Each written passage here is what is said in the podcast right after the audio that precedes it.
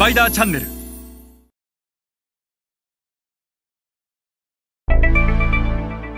皆さんこんにちは。スパイダーの森部です、えー、前回日本企業の世界競争力についてお話をしました。過去25年間で日本の世界競争力がとても低下をしてしまっていると。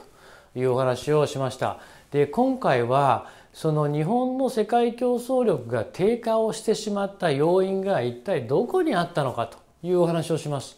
でこれを知ることで次の25年我々日本企業が何を変えればいいのかどう変わればいいのかそんなことのヒントになると思います。えー、今日は日本企業の世界競争力が低下した要因について一緒に学んでいきましょう。えー、まずなぜ日本は世界における競争力を失ったのかなぜ日本企業はそのリーダーシップを失ってしまったのか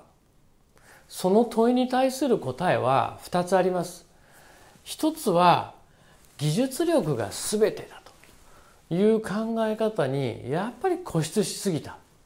でもし技術力が全てなんだったら山陽という会社はいまだに存続してたでしょう。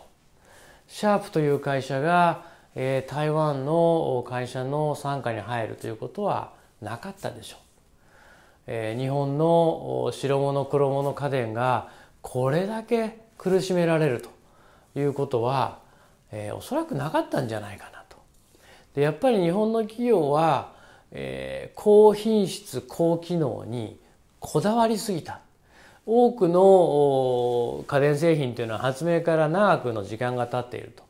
で当初日本がアメリカからそれを奪った時はですねいかに小さくいかに高機能にいかに壊れないように作るかっていうことがこのメーカーに求められるお題だったそんな時代だったんですよね。でそこから時代が劇的に変わってまあアジアの企業でも作れるようになったぶっちゃけ中国の企業でも韓国の企業でも台湾の企業でも作れるようになってしまってさほどその機能や品質に差がなくなってきた時代に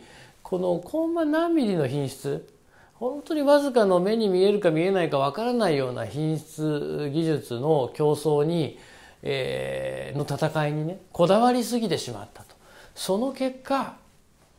売るということをよりも作るということを優先してしまった。でもう一つがその競争環境と市場環境の劇的な変化に気づけなかった。競争環境っていうのは今も申し上げたように昔は日本企業だけしか作れなかったんで特にそんなに大変な競争環境ってなかったんですよね。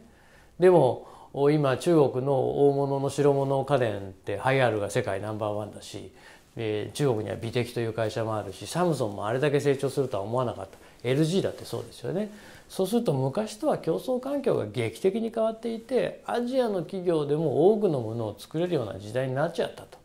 したがって売ることっていうのは当然あ作ることっていうのは当然重要なんですけど